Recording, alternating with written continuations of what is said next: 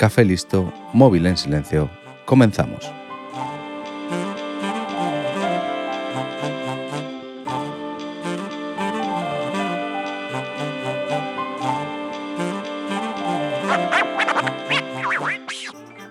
Cualquiera con un poco de visión crítica se habrá dado cuenta de que los estadounidenses son los reyes del relato, los reyes de la publicidad. Les encanta un show y aprovechan cualquier evento para crear una leyenda que alimente su escasa historia, debido a que es una nación relativamente joven. Pero quizás por eso mismo y por su propia idiosincrasia nos dan personajes y eventos que son merecedores de comentar y ser conocidos. Lo que pasa es que cuando la historia no es tan bonita como les gustaría, pues la maquillan un poco, o un mucho, según convenga. Hoy en 15 minutos voy a contarte la historia de P.T. Barnum. Seguramente esta historia te puede sonar ya que hace unos años Hugh Jackman interpretó el personaje de P.T. Barnum en la película El Gran Showman. En esta película nos presentan a nuestro protagonista como una persona amante del arte y que era un benefactor de las artes escénicas. Pero esto es cine. La historia es bastante diferente y mucho más oscura. Barnum nació en una familia humilde en 1810 y pronto empezó a ganarse un dinero en el barrio vendiendo dulces y más tarde alcohol. Todo esto de dudosa procedencia legal, pero siempre terminaba igual, estafando a sus clientes. Y todo esto con tan solo 12 años. Barnum era bastante bueno con las matemáticas y detestaba el trabajo físico, así que terminó trabajando como comerciante. Este contacto con las ventas y el hecho de tener que tratar con diferentes personas en diferentes sitios hicieron que sus dotes para la estafa mejorasen y mucho. Poco después empezó a vender lotería, pero los líderes religiosos de la zona no estaban de acuerdo con el juego, por lo que comenzaron una campaña para acabar con su lotería. Barnum, que para este momento tenía 19 años, fundó un periódico con los ahorros que tenía solamente para lavar la lotería e ir en contra de los que querían acabar con ella. A pesar de sus esfuerzos, los cuales le valieron tres denuncias por difamación y dos pasos por la cárcel, la lotería fue declarada ilegal en su estado. Tenemos que avanzar un poco en el tiempo para entrar en la parte que sería recordada de su vida. En 1935 entró en el negocio del espectáculo, puedes pensar que lo haría como cualquier empresario que quiera dedicarse al entretenimiento de la época, fundando una compañía o comprando un teatro. Pero no, P.T. Barnum decidió comprar a Joyce Heath, una esclava ciega y prácticamente paralizada. ¿Qué es lo que puede hacer una persona que se quiere dedicar al espectáculo comprando a una esclava ciega y paralizada?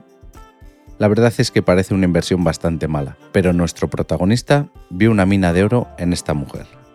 Primero en Nueva York y después viajando por todo el país, anunció a Joyce como la niñera del primer presidente de Estados Unidos, George Washington, y diciendo que esta mujer tenía 161 años. Sentaba Joyce en una mecedora y vendía entradas para que la gente pasara a verla no hacer nada, salvo respirar y contar algún chascarrillo de George Washington. Pero el caso es que durante el año que duró el espectáculo, Barnum ganó unos 1.500 dólares a la semana, estos serían unos 50.000 dólares en la actualidad. 50.000 dólares a la semana por pasar delante de una mujer que decía ser la niñera de Washington. Para dar más a sus espectadores, Barnum puso la sala de al lado donde estaba Joyce un autómata que jugaba al ajedrez. La máquina era un mueble con un tablero de ajedrez y el busto de un turco con turbante representando al oponente al que los espectadores debían ganar. Según decía Barnum, debajo del tablero había un complejo sistema de engranajes y poleas que serían capaces de acabar con cualquier oponente. Pero la realidad es que dentro del mueble había un hombre con acondroplasia que jugaba muy bien al ajedrez. Ya te he dicho que el show solo le duró un año, y esto fue porque Joyce murió. Con la muerte de la supuesta niñera del presidente se le acabó la gallina de los huevos de oro, pero Barnum no había exprimido lo suficiente a la vieja Joyce así que alquiló un teatro y vendió entradas para asistir a la autopsia de Joyce Heath. Acudieron cerca de 1.500 personas, y durante el procedimiento el doctor al cargo de la autopsia dijo que Barnum mentía y que Joyce no tenía 161 años, sino 80. La gente le pidió explicaciones, y lo que dijo nuestro showman es que este era el cuerpo de otra persona y que Joyce seguía viva y estaba en un lugar mejor descansando. Esto hizo que Barnum se diera cuenta de dos cosas, que podía engañar a la gente sin ningún problema y que se podía aprovechar de los esclavos ya que por su condición no podían conseguir un trabajo libre ni quejarse. Así que con estas, Pete Barnum se embarcó en su siguiente aventura. Compró otro esclavo y se lo llevó de gira por el país para que cantara. Pero al llegar a Carolina del Sur, que era un estado abolicionista, el esclavo se fugó. Puedes pensar que esto arruinaría la gira, pero no había nada que detuviera a este hombre. Su solución, pintarse él mismo la cara de negro y salir a cantar. Incomprensiblemente, la gira fue un fracaso.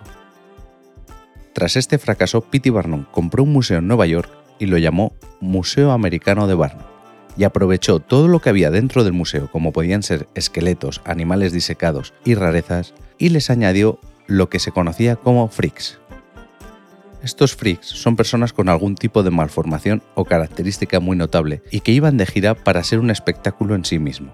Ahora Barnum tenía un lugar propio en el que estafar a la gente. Una de sus primeras atracciones la publicitó como el devorador de pollos. Cuando la gente pagaba su entrada para encontrarse con un hombre que se comiera pollos vivos, llegaban a una sala y se encontraban con la triste realidad. En esa sala solo había un hombre normal, sentado tranquilamente, comiendo pollo cocinado. Al salir, la gente iba donde Barnum a quejarse porque habían sido engañados, y él se defendía diciendo que todo era una broma para que ahora ellos contasen lo del devorador de pollos a sus amistades, y así se pudieran reír ellos cuando pagaran la entrada para ver a un hombre comiendo pollo tranquilamente. También se hizo con la sirena de Fiji. Esta supuesta sirena había sido expuesta por toda Europa, contando la historia de que un comerciante holandés la había descubierto en uno de sus viajes por Asia en un pueblo pesquero remoto. La supuesta sirena no era otra cosa que el torso disecado de una cría de orangután cosido a la cola disecada de un atún. La estafa ya había sido descubierta en Europa, pero cuando se le presentó la oportunidad a Barnum, no lo dudó y se la llevó a Estados Unidos. Pero Barnum sabía que no podía poner a la sirena sin más en una de sus salas, ya que la gente podía llegar a dudar de su veracidad. Así que orquestó todo un plan con un amigo suyo para hacer todo esto más creíble. Barnum y su amigo, haciéndose pasar por un reputado médico de Londres, estuvieron discutiendo mediante columnas en diferentes periódicos de Nueva York sobre cuál debía ser el nuevo hogar de la sirena. Barnum quería llevársela a su museo, pero el doctor decía que era una pieza tan importante para la humanidad que de ninguna manera podía acabar en el Museo Americano de Barnum. Después de exponerla unos días en el New York Concert Hall, finalmente se la llevaron al Museo Barnum, y la gente acudió en masa a ver la sirena de Fiji. En el museo también se reproducían escenas bíblicas. Había una reproducción de la cabaña del tío Tom, una réplica en miniatura de las cataratas del Niágara y hasta un circo de pulgas. El museo era un éxito, pero siempre debía haber cosas nuevas, porque si no, la gente iba una vez y ya, en su búsqueda por traer nuevos fenómenos a su museo, Barnum llegó hasta un primo muy lejano suyo que debido a una malformación genética no creció más de 60 centímetros. Y con tan solo cuatro años, Barnum se lo alquiló a sus padres para exhibirlo.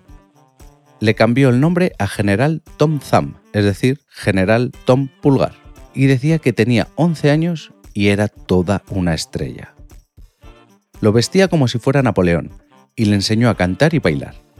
El público lo adoraba y el niño tenía madera de artista, así que su espectáculo era uno de los más visitados en el museo. En 1844, Barnum se llevó al mini general de gira por Europa, y aquí también fue un éxito, actuando para gente tan importante y poderosa como la reina Victoria de Inglaterra o el zar de Rusia. Esta gira duró tres años.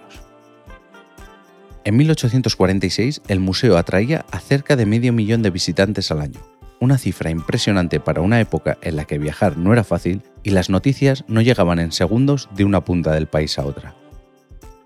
El museo era enorme, estaba situado cerca del ayuntamiento y ocupaba una manzana entera. En el museo también había animales de todos los rincones del mundo, y en el sótano había un acuario con miles de peces e incluso hipopótamos y leones marinos. Pero la mayor locura fue cuando en 1861 Barnum compró y metió en su acuario dos belugas blancas. El acuario, aunque siempre tenía agua salada fresca, no estaba adaptado para estas ballenas, ya que solo medía 2 metros de alto y no era muy largo. Durante todo el tiempo que anunciaba las ballenas como un reclamo, tuvo que usar a nueve ejemplares porque no duraban mucho vivas en su cautiverio. Uno de los espectáculos con animales que la gente adoraba era cuando en el mismo recinto metían a un depredador y a su presa, y la gente pagaba por ver cómo la mataba y se la comía. Y volviendo a los freaks, Pete Barnum contrató a los siameses Chang y Eng, que fueron los primeros siameses famosos, y por los cuales a las personas que nacen con sus cuerpos unidos se les llama siameses, ya que ellos eran naturales de Siam, la actual Tailandia. No voy a entrar mucho en su historia porque estos hermanos se merecen un episodio aparte. La gente acudía corriendo a ver esta rareza, porque Barnum siempre anunciaba este espectáculo diciendo que al día siguiente se iban a someter a una operación para ser separados. Este hombre no conocía la vergüenza, y la gente de esa época era demasiado ingenua. En 1865, un gran incendio en la ciudad acabó con el Museo de Barnum y con casi todo lo que había en su interior, animales incluidos. Un año después volvió a abrir el museo en una nueva ubicación, pero habiendo perdido casi todo por lo que se había hecho famoso. En 1868, este nuevo museo también fue pasto de las llamas, en un incendio de causas desconocidas y bastante sospechoso. Después de esto, Barnum se asoció con William Cope y fundaron un circo ambulante que después de una fusión con otro circo fue pasando de mano en mano hasta 2017. Barnum también estuvo involucrado en la política luchando en favor del fin de la esclavitud, y estuvo durante cuatro años como representante republicano en Connecticut y más tarde se presentó a senador por el mismo estado, pero fue derrotado por su primo, en 1875 fue alcalde de Bridgeport, en Connecticut, durante un año, en el que trabajó mejorando el abastecimiento de agua, acondicionando el alumbrado público y endureciendo las leyes sobre el alcohol y la prostitución. Murió en 1890 en esta misma localidad y fue enterrado en el cementerio de Mountain Grove, el cual él mismo había diseñado. Y como lo prometido es deuda, en menos de 15 minutos te he contado algo que te ha entretenido o lo he intentado. Puedes encontrarme en todas las redes sociales como arroba arcachofas. Espero tus comentarios y valoraciones en iVoox, Apple Podcast y Spotify. Y recuerda que este podcast pertenece a Fantasy Factory, donde encontrarás otros podcasts que también pueden entretenerte. Un saludo y hasta la semana que viene.